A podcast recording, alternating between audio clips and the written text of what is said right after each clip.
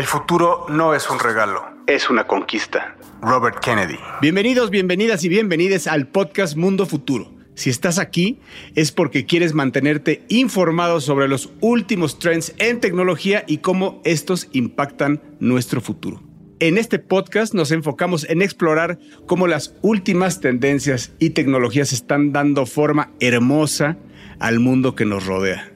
También reconocemos nuestra responsabilidad como comunicadores en informarles sobre los riesgos y problemas que pueden surgir con el uso de dichas tecnologías y cómo podemos abordar los desafíos que de ahí surgen. Tú también, como escucha, compartes esta responsabilidad. Bienvenidos a Mundo Futuro, el principio del fin. Mi nombre afortunadamente sigue siendo Jorge Alor, grabando desde la Ciudad de México. Y como siempre nos acompaña el hombre, el mexicano de Ciudad Satélite, que hoy por hoy dirige o codirige una de las plataformas más importantes de gaming en el mundo. El señor Jaime Limón desde Seattle, Washington. James, como siempre, encantado de saludarte. Don Jorge, don Mario, don Emilio y toda la gente bonita que nos escucha, un placer como siempre volver a estar aquí con ustedes desde este, como ahora trasplantado Ciateluco, como nos llamamos los atelucos que vivimos por acá en Seattle, los de que les mando un abrazo a todos, feliz de estar otra vez con ustedes. Bueno, y otro cerebro fugado desde hace 20 años en Silicon Valley, la persona, el sujeto que dirige un exitoso fondo dedicado a impulsar empresas de gaming basadas principalmente en realidad virtual. Canoso por fuera, pero de alma joven y emprendedora, el señor Mario Valle, mi querido Bill Benny, mi carnal, ¿cómo estás? ¿Qué pedo, banda? Mi carne, mi James, mi Emil, muy feliz de estar de nuevo en este, como siempre digo, ejercicio auditivo, que suena medio mamón, pero eso es. Tú dilo, de todas formas te edita Miller. De todos los días, exactamente, siempre me corta, me corta mis majaderías. Ya voy a decir cada vez más majaderías para meterlo en problemas al pinche Emilio, porque me, me haces muy decente, cabrón. Pero va a quedar muy corto el podcast y corta todas. Exacto. Pero eso es, este es un ejercicio auditivo que hacemos con mucho cariño y además yo sigo verdaderamente agradecido y sorprendido de la cantidad de gente que nos ha mandado un tweet, una recomendación, un comentario chingón. Nos han dicho verdaderamente que les gusta lo que estamos haciendo y dado que no nos pagan ni un puto cacahuate por hacer esto, nos da realmente mucho orgullo y mucho gusto saber que les gusta. Así que bienvenidos, bienvenidas y como dice el woke de mi padrino Jorge Alor, bienvenides. Esto es Mundo Futuro. Mundo, mundo futuro. Mundo Futuro. El principio del fin. Es una producción de Sonoro. Con Jorge Alor, Mario Valle y Jaime Limón.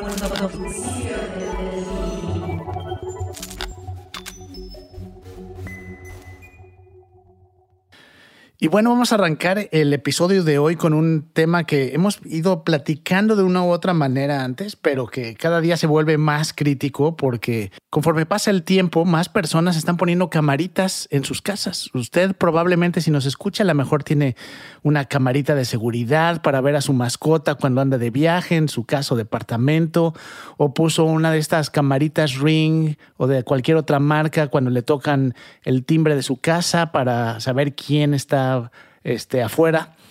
Y el tema interesante aquí es, muchos de ustedes saben esas, esos videos que se graban de esas cámaras, pues parecerían o sonaría como que pues, son propiedad del dueño de la cámara tal cual. Y la realidad es un poco diferente. Uh, Justo estaba leyendo hace poco una entrevista que le hicieron a Jennifer Lynch, que es una directora dentro del famosísimo Electronic Frontier Foundation, una fundación que durante muchos años lleva buscando pelear por los derechos digitales de las personas. Que muchos años dirigió, o no sé todavía, el señor John Perry Barlow. Barlow, que nos tocó, que nos tocó entrevistarlo una vez que fue a México, claro que sí. Claro. Por favor, por favor, cuenten algo. por favor, cuenten algo claro de la sí. entrevista de John Perry Barlow.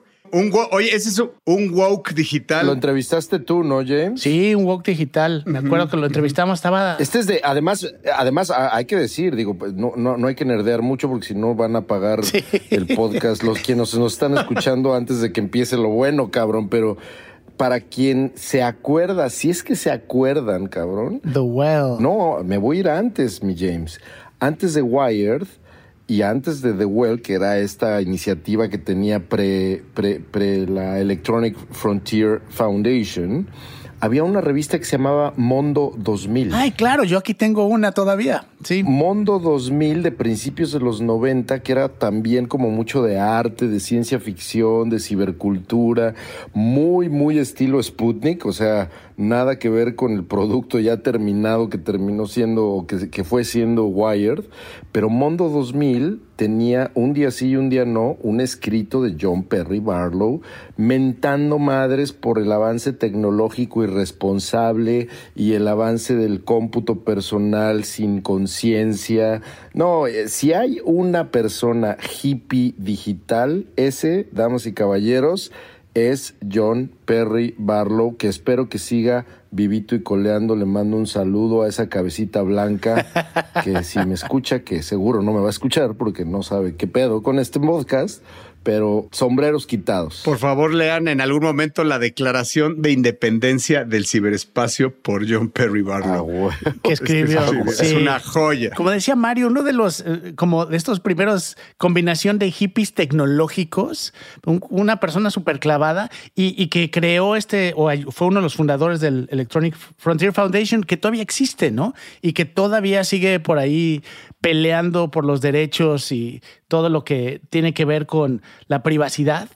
Y bueno, regresando un poco al tema con el que habíamos arrancado, eh, la preocupación de, esta persona, Jennifer Lynch, eh, y, lo, y, lo, que estaba ella eh, denotando es no somos dueños de estos contenidos al 100%. Entonces, cuando usted tiene una cámara, y sobre todo estas cámaras eh, que guardan el video por hasta 180 días en sus servidores, que eso suena muy práctico si uno quiere revisar, está preocupado por su seguridad.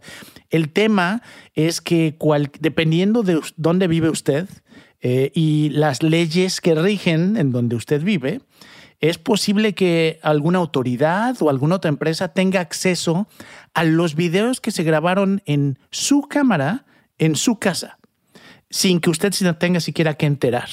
Eh, esto es algo que está saltando mucho en Estados Unidos porque la policía está haciendo solicitudes directamente a empresas como Ring, eh, que en este caso sería Amazon, eh, solicitudes de videos de cámaras en específico, cámaras que usted puso en su casa y que usted probablemente no se acuerda que autorizó al darle, sí, estoy de acuerdo con los usos, eh, autorizó usted que la policía podía tener acceso a los videos que tomaba su cámara. Y eso te estás yendo al mejor de los casos que estás hablando de Ring de Amazon. Hay otras 500 marcas que hoy en día están ya eh, metiendo AI y que están aprendiendo de todo lo que se está viendo ahí, o sea, aprendiendo de, de, la gente que vive, cuántas personas, hombre, mujer, perros, este, si lo que se dice, las palabras, y eso que esa data, que eso es la, invasión tan ruda, ¿no? Que no es que alguien esté detrás, pero esa data se está indexando de alguna forma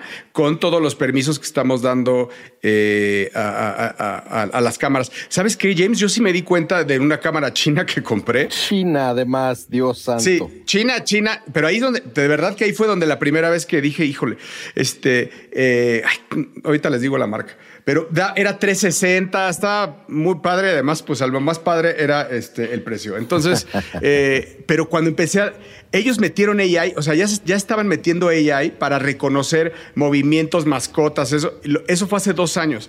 Cuando vi los términos y condiciones, lo de la data que dijiste y que ya estaban ellos guardando en sus servidores, dije, no, nunca la usé, la dejé sin conectar. Es, eh, eh, me, dio pánico esto. Imagínate hoy, después de dos años y con la explosión de AI, cómo se va a poner el, el tema de las imágenes, ¿no? Está cabroncísimo que además tú hayas sido la excepción a la regla de la lectura de estos términos y condiciones que, como decía Jaime, uno lo más lo que hace al instalar el software o lo que sea que se instale, le da aceptar, aceptar, aceptar, aceptar, aceptar, y pues termina uno diciendo, sí, pásenle a mi casa sin mi permiso, ¿no? Bueno, con mi permiso porque lo acepté, pero sin mi permiso, digamos, explícito. Waze, Waze con W-A-Z-E, es la marca que, que, compré, que parece que es ahí como una participación entre una empresa americana y China, pero, tienen, pero la mandan los chinos.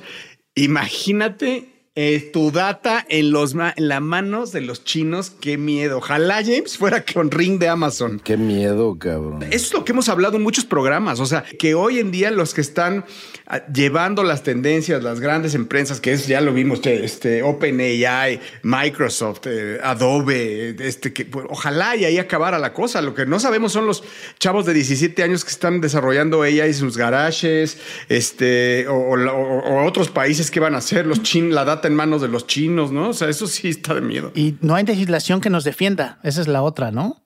No hay, no hay ninguna ley, no hay nada que, que nos permita defendernos y cuidar de todo esto. Entonces, eh, sí, al final del día, eh, nada más, digo, no estamos, no estamos pidiendo a la gente que no utilice estas, estas herramientas, estas cámaras, estos, este, en algunos casos, robots o asistentes, pero hay que estar conscientes de que hoy en día no somos totalmente dueños de ese contenido. Ni de tus chats, ni de tus redes sociales, ni de tus llamadas por WhatsApp.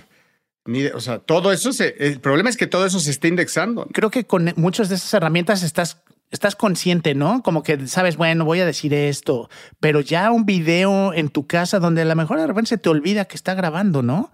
O que graba con el movimiento, o entonces tiene muchísimas implicaciones eso. Pero James ha sido progresivo, ha sido progresivo y, mira, como, quien le, como a quien le cortan la, la, vena aquí en el cuello y se va quedando dormido, así nos hemos estado quedando poco a poco y, con gusto, ¿no? Dormiditos.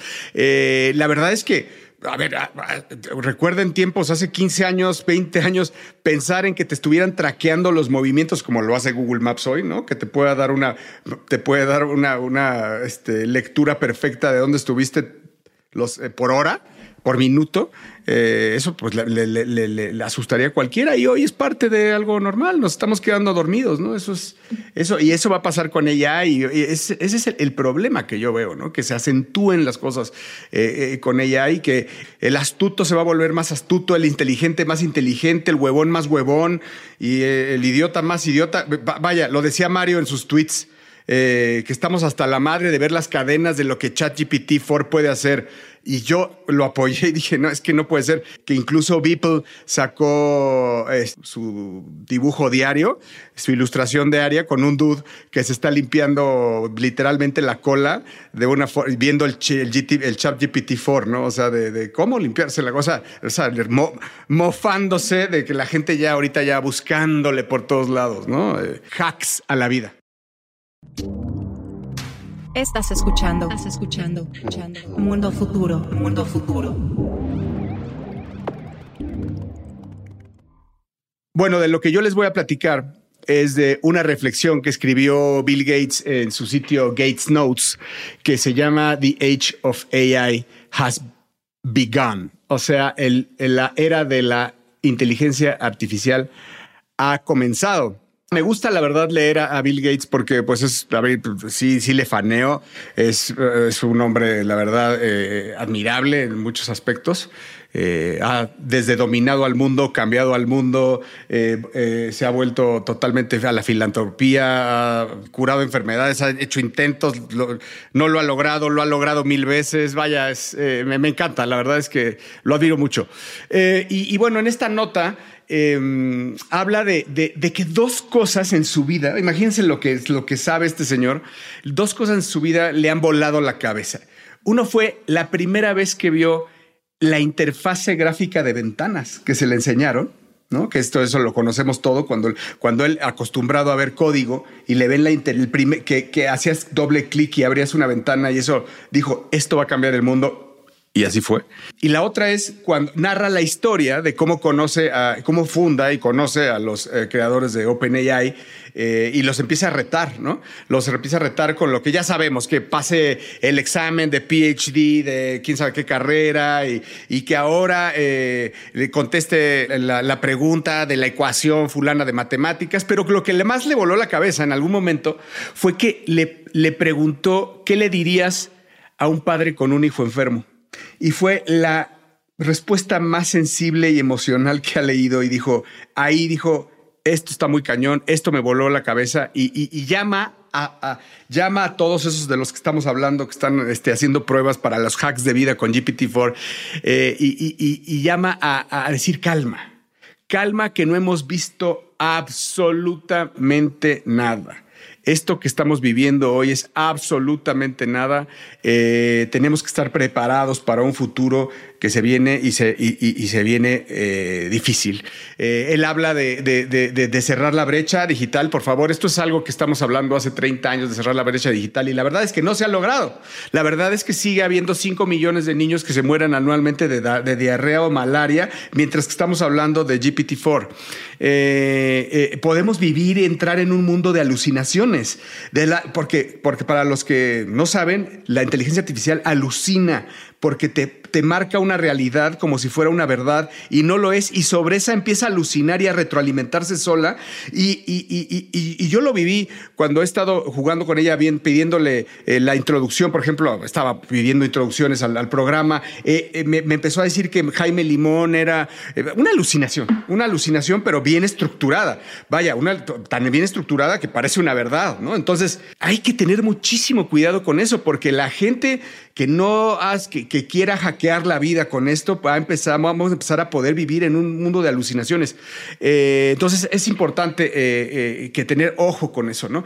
Habla Alba Brigades de, de esta AI anxiety, que ya lo hablamos nosotros, que nos ha dado y que mucha gente tiene y que y sé que muchos de los que están del otro lado escuchando esto tienen esa ansiedad pensando en que si la inteligencia artificial va a acabar con los puestos de trabajo, que si los van a despedir por eso. Es probable que sí, es probable que no. Depende de lo que se, de, lo que se dediquen.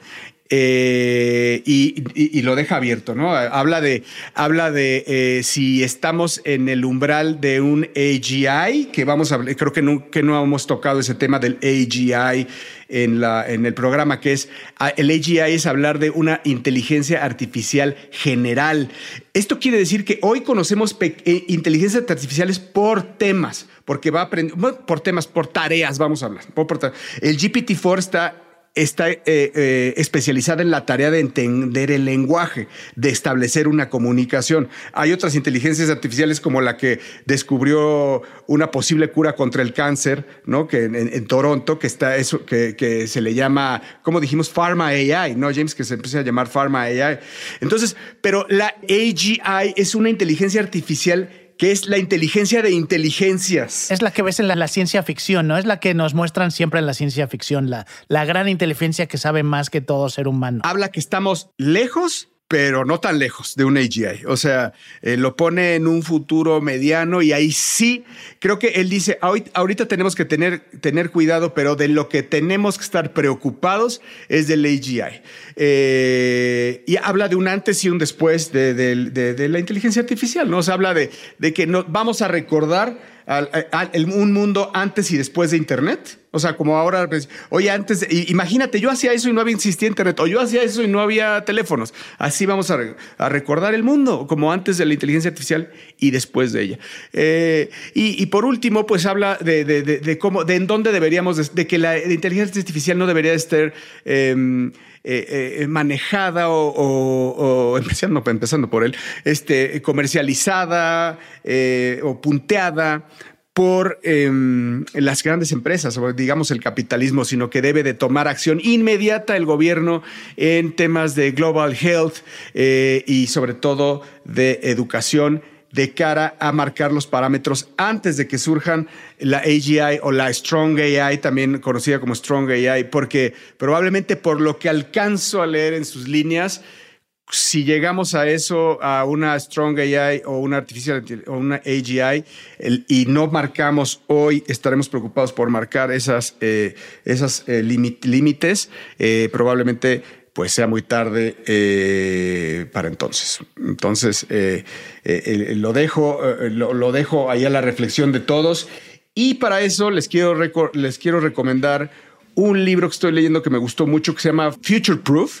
Nueve reglas eh, para humanos en la era de la automatización por Kevin Roos eh, y habla pues de esa responsabilidad que tenemos que tomar todos como humanidad ante estos nuevos descubrimientos. Llamado a la calma eh, no es algo que venga a corto plazo, no es algo que venga a destituir a nadie. Lo dijo Bill Gates, lo estuvimos escuchando en South by Southwest. bajemos la ansiedad, eh, y, yo diría, James Mario, mucha ansiedad, no solo convertida en miedo, sino también hay una ansiedad. Eh, Mario, seguramente tú lo estás viviendo por allá, pero es una ansiedad de, los startuperos, ¿no? Una ansiedad del FOMO de quedarte fuera y de que todos los esfuerzos de startups, de fondos, se estén yendo hacia allá y que las empresas, pues también hay un FOMO de quedarse fuera. Entonces es, la locura, eh, estamos viviendo un cambio de paradigma sin duda. Estás escuchando, estás escuchando, escuchando. Mundo futuro, mundo futuro. Queridos y queridas podescuchas, deben ustedes saber que me dio mucho gusto que cuando empezamos a grabar nos ponemos de acuerdo y decimos de qué vas a hablar, qué tema traes. Y me dio mucho gusto, un gusto auténtico ver que Jorge y yo traíamos realmente la cabeza alineada y yo efectivamente también traía la intención, contrario a lo que normalmente hago, que es tratar de meter ansiedad, desesperanza y miedo del futuro. Tratar de también ayudar a esta pausa que creo que es importante tomar, no tanto desde una perspectiva tan filosófica, sino desde una perspectiva pragmática. Normalmente en este espacio se le habla, y yo particularmente hablo, de tecnologías o de avances o de una que otra noticia que nos vuela la cabeza y evidentemente durante las últimas semanas, meses, hemos estado hablando de inteligencia artificial en este podcast, ¿no? Escribí hace poquito, dos días, un tweet que no sé si vieron, Jaime y Jorge, un tweet al estilo virtual realidad, que era la sección que teníamos en Sputnik, que fue un mini cuentito que se burlaba de esta declaración que hizo OpenAI. Cuando la primera vez que hablamos de OpenAI aquí en este podcast, hablábamos de que OpenAI era una non-profit, ¿no? Era una non-profit y que así se presumía, ¿no? Entonces, lo que hice fue tuitear la imagen donde OpenAI decía, presentando OpenAI. OpenAI es una compañía de investigación sin fines de lucro. Nuestra meta es avanzar la inteligencia digital en una, en una manera que beneficie a la humanidad como un todo y que eh, bla, bla, bla no tenga eh, o, que esté completamente despegada de tener algún tipo de financial return o retorno financiero. Ya que nuestra investigación es libre de obligaciones financieras, decía ese anuncio, eh, podemos enfocarnos mejor a un impacto positivo en la vida de los humanos. Eso era la declaración de OpenAI cuando lanzaron OpenAI, el website, etcétera, ¿no? Y el, el tweet al que, al que me refiero y del cual quiero partir para platicar justamente lo que yo quería pues compartir en este episodio, dice así, es octubre de 2387. Los casi 600 millones de seres humanos que quedan vivos y libres después del gran exterminio del 2076, consideran que OpenAI, entre comillas, la tuvo, pero la dejó ir 50 años antes, o sea, por ahí de 2025, 2026. Tres siglos pasaron de que la entonces llamada inteligencia artificial tomara las riendas del planeta y esto aún nos estremece. Dos puntos, y entonces está la imagen diciendo OpenAI, somos buenos, etc. Yo, yo, yo no, no, no creía que pudiera pasar, y creo que me estás comprobando. Eh, hubiéramos apostado para ver, ¿podría Mario empezar o cerrar sin tener una, un- una algo negativo sobre el futuro? Qué bueno que nos dijiste que ibas a hablar de algo positivo, porque el arranque está tétrico. El arranque está tétrico, ¿no? O sea, quedan 600 millones de personas de los 7 mil, 8 mil millones de cabrones que somos. En 2400 quedan 600 millones, güey. Te quedan cinco minutos y no sé cómo vas a enderezar el avión, pero sigue. Nos prometió positivismo. Escuchamos la voz positiva de Bill Gates hablando de la tecnología y hay que creer todavía en ella. sí, Y tómala, Mario, arranca. y ahí vienes. Bueno, la manera en la que voy a darle la vuelta al avión, como dice Jorge, es prácticamente diciéndoles, queridos y queridas podescuchas, que esto ya lo vimos de alguna manera. Ya las tres personas que estamos aquí ya estamos grandecitos, ya tenemos más de 40 años. Pero lo que quiero decir es que a nosotros nos tocó ver, por lo menos a mí y bueno, a ustedes dos quizá les pasó y se acordarán mejor de la revolución de cómputo personal.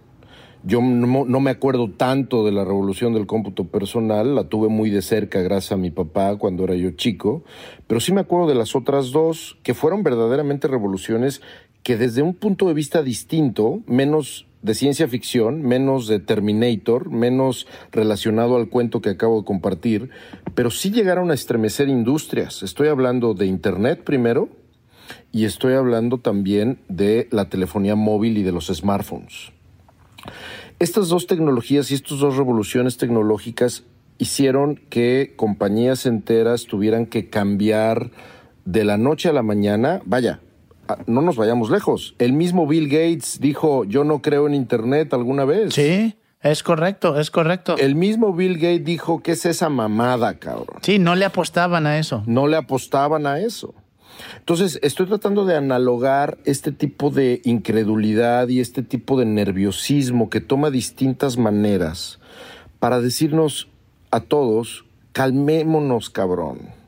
Calmémonos porque lo que estamos empezando a presenciar es como dijo Jorge, y por eso es que me encanta haber hecho el gateway después de la participación de Jorge, que es esta ansiedad, pero una ansiedad a lo pendejo, que todas las personas que están allá afuera están teniendo alrededor de un cuentito como el que acabo de tuitear o el que tuiteé, que se están dibujando ya la hecatombe, ¿no? Que es posible, sin duda es posible, pero uno, está muy lejos porque faltan 387 años para que mi cuentito se cumpla, pero por otro lado, yo creo que tenemos grandes ventajas, y así es como le voy a dar la vuelta, Jorge, tenemos grandes ventajas frente a esta revolución de inteligencia artificial, y yo lo comprobé el día de hoy que estuve en varias, varias reuniones en un evento acá en San Francisco llamado Game Developers Conference, GDC,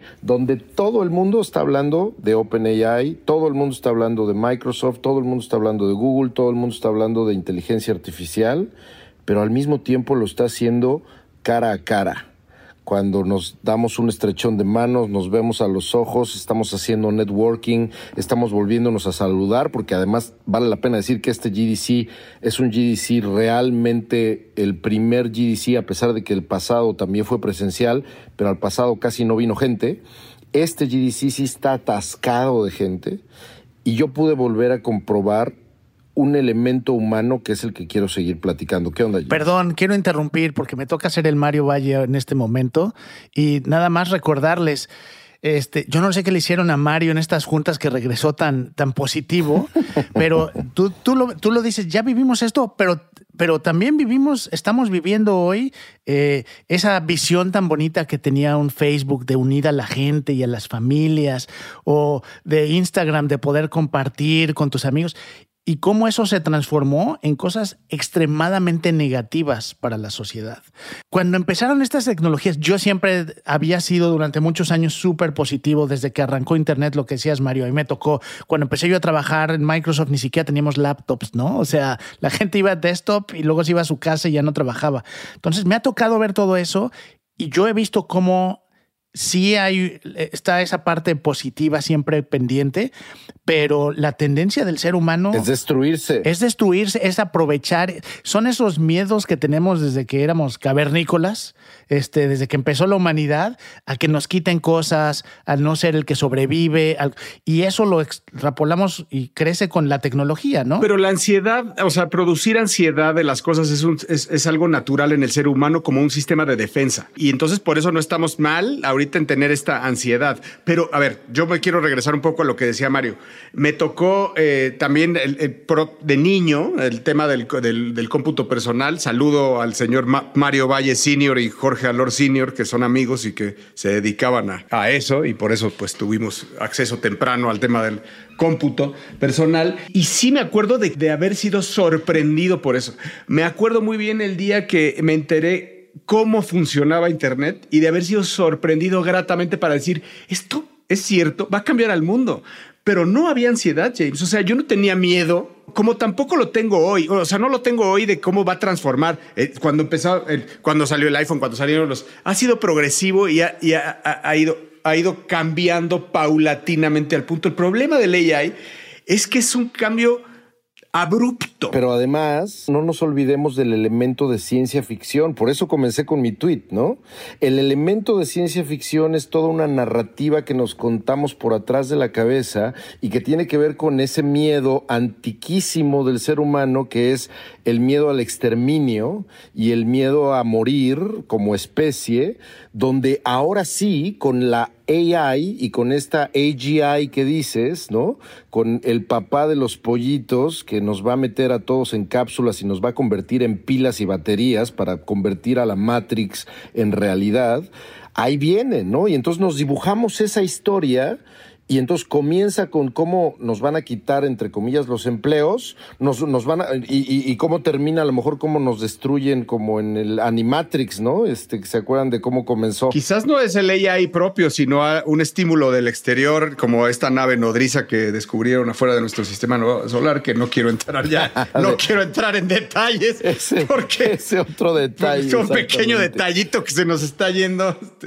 Pero déjame tener a un punto que leí en, este libro, en este libro que de Future Proof, que decía que la ansiedad, la ansiedad viene de, de la época de Aristóteles, cuando empezaban a tener máquinas que tocaban las arpas como en automático y decían. ¿dónde van a acabar los arperos en el mundo? Y estaban ahí unos y unos güeyes que tenían ahí como la nueva chamba era dándole la vuelta al engrane para que tocara el arpa, ¿no? Salvemos a los arperos. Es de, Aristóteles, o sea, de, esa época que viene esa ansiedad y pues obviamente imagínate cómo se acentuó con todas las revoluciones industriales, ¿no? Pero sí hay fundamentos algunos de esos miedos. Ahora, lo que quiero escuchar es justo, Mario, esta visión que dice que tienes tú, lo que nos quieres comentar de por qué no habría que tener miedo, ¿no? O, por lo menos ponerlo en un marco un poquito más realista. Por eso es que lo, lo decía a partir de todas estas reuniones que tuve. Yo creo y estoy convencido que si logramos dominar esta ansiedad a la cual se refería Jorge y dedicarnos a cosas muy específicas, utilizando sin duda la inteligencia artificial como se vaya presentando, pero sobre todo ejercitando esas soft skills que tenemos tan después de la pandemia tan entumecido, ¿no? Tienes entumecido y, está muy entorpecida nuestra capacidad de intercambio humano. No estoy hablando de lo emocional y de lo cercano, porque a lo mejor justamente la pandemia lo que hizo fue eh, fortalecer nuestros lazos personales en la familia y en los amigos, etcétera. Pero lo cierto es que hay un entumecimiento del intercambio en la presencia humana normal y corriente de, en este caso, una pinche convención de desarrollo de videojuegos. Cuando en realidad ese tipo de soft skills, que seguramente también Jorge las vio ahora que fue a South by Southwest, aunque South by Southwest es más para escuchar a quien está en el stage y no tanto para ver a colegas de la industria, pero este intercambio que me tocó ver justamente el día de hoy en estas reuniones me hizo, me hizo pensar y reflexionar que le falta mucho, por eso comencé a decir que el año del exterminio es quizá 2076, pero hasta el 2387 es cuando ya quedan solamente 600 millones de humanos, es que en realidad la inteligencia artificial, así como lo sucedió, le sucedió a Bill Gates, que no creía en Internet, yo sé que las, las, analogías son distintas, yo creo que nos estamos contando una historia demasiado terrorífica que sin duda como Instagram y Facebook la cosa puede terminar muy mal y estoy de acuerdo con Jaime en que la tendencia humana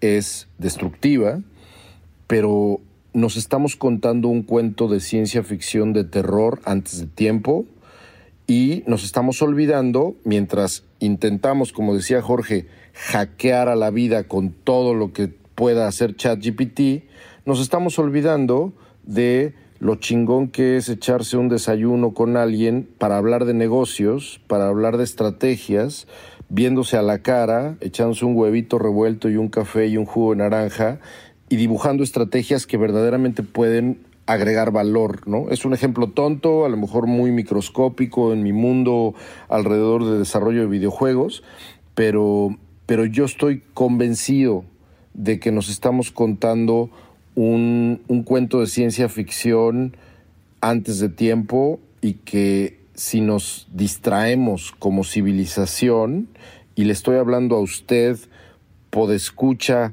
asustado y asustada, o preocupado y preocupada porque todavía no ha sacado provecho o montado una empresa alrededor de inteligencias artificiales, cálmese chingada madre, cálmese y fortalezca el músculo de relacionamiento humano que es el que las inteligencias artificiales no van a poder tener pronto. Perdón que me salga lo woke, pero creo que lo que estás hablando es de un tema muy mindful, ¿no? O sea, tu huevito con tu jugo de naranja, pues estás haciendo un, un, tema mindfuling, de mindfulness, de, estás disfrutando tu momento sin, sin estar con esa ansiedad y estás lo mismo que cuando apareció Internet, otro viejito como tú estaba diciendo que, que le gusta eh, este, leer el periódico mientras desayuna y que a él no le vengan con las payasadas de los iPads y de, los web browsing y etcétera, sino que lee el periódico y le gusta desayunar. No, pero al mismo tiempo ese viejito a lo mejor estaba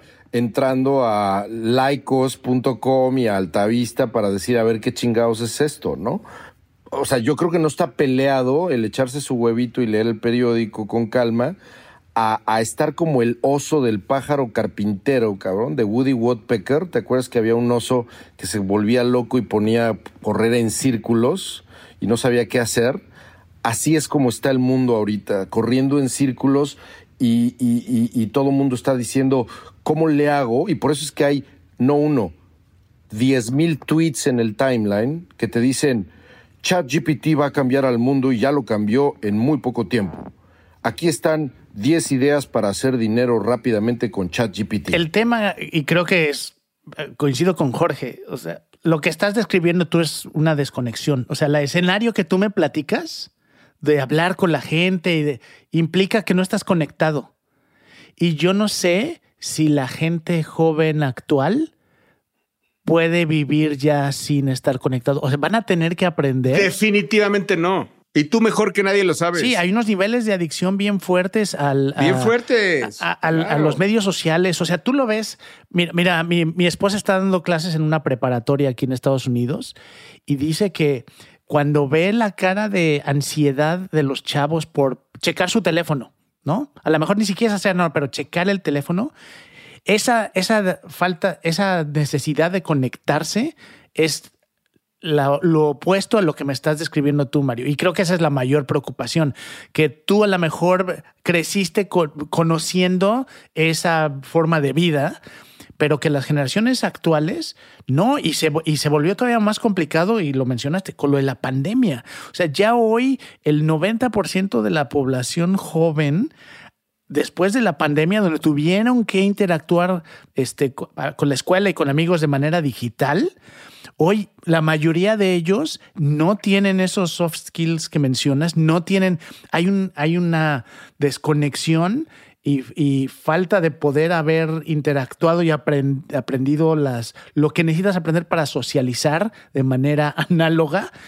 y, va a ser un reto bien fuerte. Y la razón por la cual va a ser ese reto, y estoy de acuerdo con ustedes, creo que estamos hablando un poco de lo mismo, porque al final del día esta recomendación mía es una invitación a que esta, esta, no quiero hablar de generaciones, porque hay mucho viejito que tampoco, que tuvo todo esto, pero que está igual de, igual de ansioso con todo esto que está sucediendo. Pero le acabas de dar al clavo, James. Yo creo que es un llamado a lo mejor como para decir, se tienen que poner la pila para aprender este tipo de soft skills, porque si no, ni en un lado ni en otro.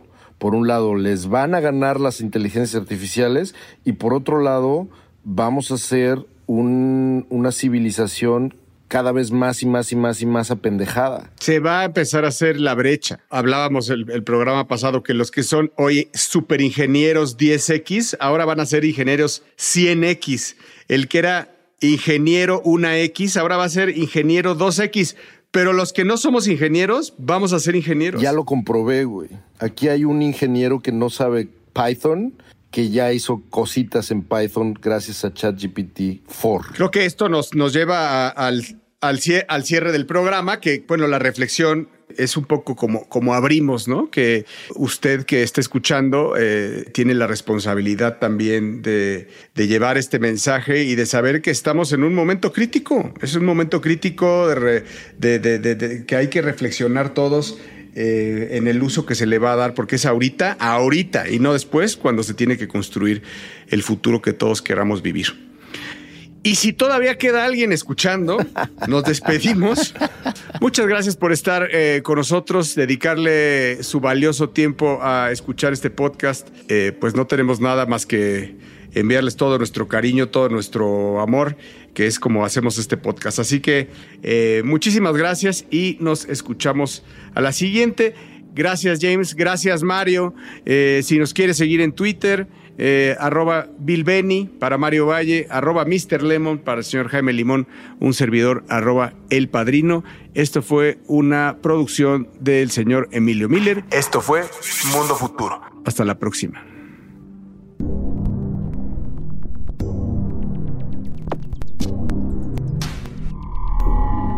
Esto fue, esto fue, Mundo Futuro, Mundo Futuro, el principio del fin. Síguenos en Twitter, Spotify y Apple Podcast.